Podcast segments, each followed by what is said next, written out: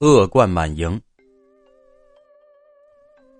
大年夜里，司局长喝罢酒，吃罢饭，就昏昏乎乎的睡下了。可躺下以后，他却想到应该去给黄县长拜个早年才对，于是又恍恍惚惚的爬了起来。给县长拜年，自然不能空着手去，必须拿点什么才行。拿什么呢？拿烟拿酒都已经过时了，拿电器又太笨重。现在最流行的方式就是拿钱，而拿钱的最好方式是拿存折。现在人们都学聪明了，存折不用自己的姓名，只用密码。只要有了密码，存折上的钱谁都可以取。司局长这样一想，就让妻子找存折。妻子打开抽屉，就拿出了一沓存折来。妻子问司局长：“准备拿多大的存折？”司局长说：“拿个二三十万的就行。”可妻子找了半天，就是找不出二三十万的存折。拿出一张一看，是一百万的；再拿出一张，是两百万的。一连拿出七八张，都是一百万以上的大存折，根本就没有二三十万的小存折。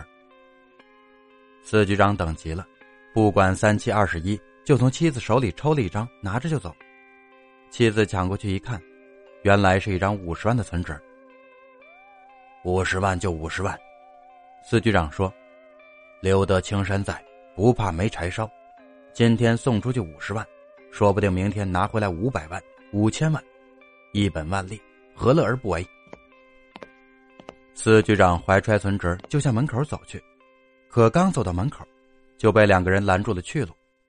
那两个人一个黑脸，一个白脸，似曾相识却不认得。司局长以为是谁来给他拜年的，就说。拜年的，请到屋里坐，何必站在门口呢？那两个人也不说话，一抖手，一条铁链就套住了司局长的脖子。司局长久经沙场，并不惊惧，立刻大声喝道：“你二人好大的胆子，竟敢在大年夜里绑架！赶快放了我，否则我就要打幺幺零了！”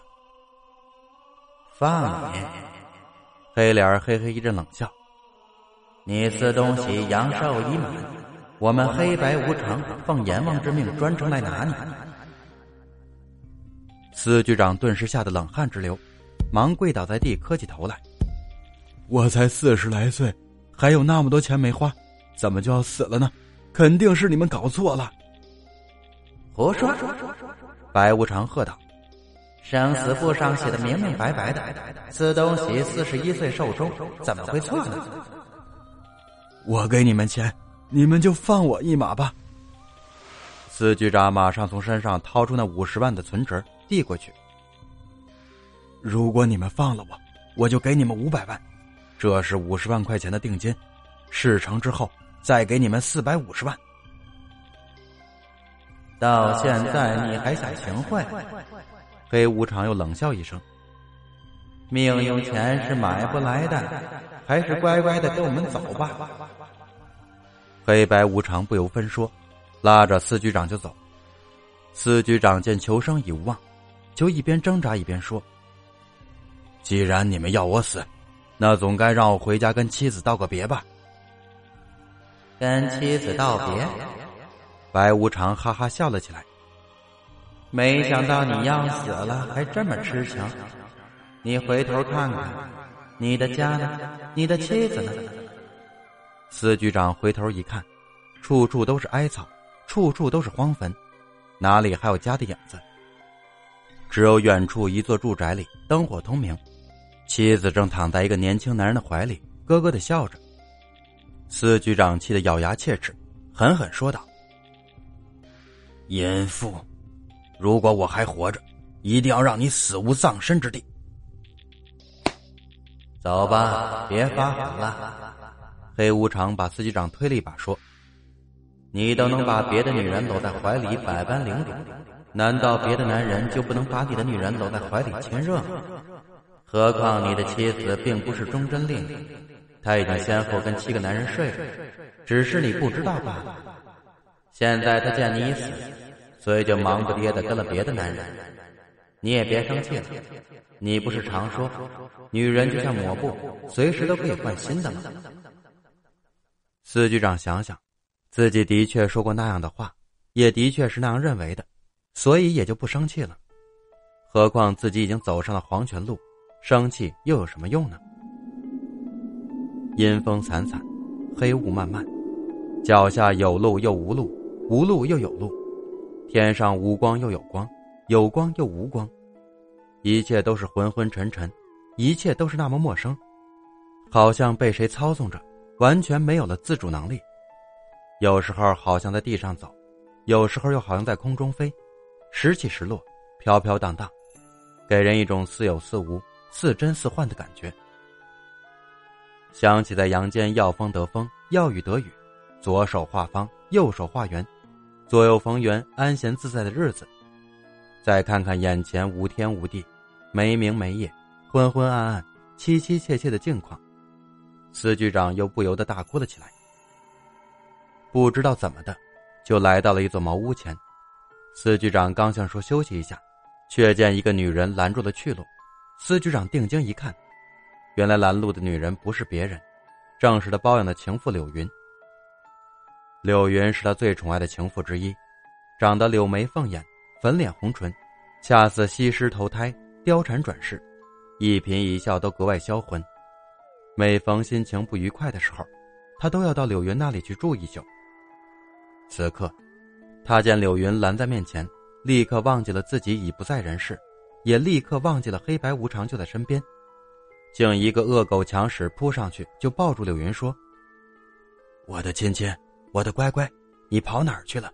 真是想死我了。”柳云并不答话，一瞬间就变了脸色，柳眉凤眼不见了，粉脸红唇也不见了，站在他面前的竟是一架没有血肉而又狰狞可怖的骨头。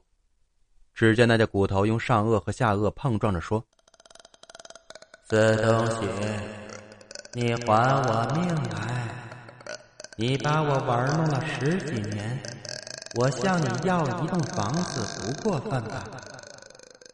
可你不但不给我房子，还请人用车撞死了我！你还我命来！还我命来！”司局长吓得战战兢兢，马上就想起了这件事儿。可就在他要向柳云道歉的时候，柳云却不见了。站在他面前的，竟是他家里原先请来的保姆吴嫂和他的女儿倩倩。吴嫂一改过去那种慈眉善目的神态，咬牙切齿的说：“死东西，你好狠毒啊！你有那么多的女人，那么多的情人，还不满足？”竟然还强奸了我十六岁的女儿倩倩，害得我倩倩悬梁自尽，害得我家破人亡。今天这个仇我非报不可。倩倩，上，先把她的下身给我割了，再把她的心脏给我扒了。吴嫂说着，就和倩倩一起扑了上来。倩倩伸着一双尖利的爪子，抓向了他的胸口。司局长吓得魂飞魄散，忙大叫道。黑白无常，快来救我呀！黑白无常见状，就向吴嫂母女挥了挥手，也不知道是怎么回事吴嫂母女一瞬间就飘飘荡荡的不见了踪影。司局长刚松了一口气，却见云天建筑公司总裁彭宇又拦住了去路。彭宇抢步上前，一把抓住司局长的领口，说：“死东西！”你好黑心呐！一个亿的大桥工程，你就拿走了三千万，害得我把大桥建成了豆腐干工程，吃了枪子。今天我非把你撕碎不可！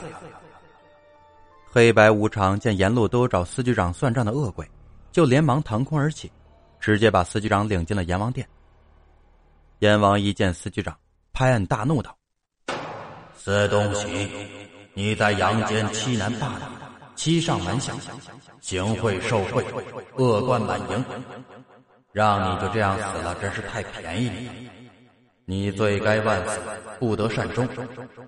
现在，我让黑白无常仍然把你送回阳间，让人间的正义之神审判你。黑白无常得令，就又拉着司局长往转走。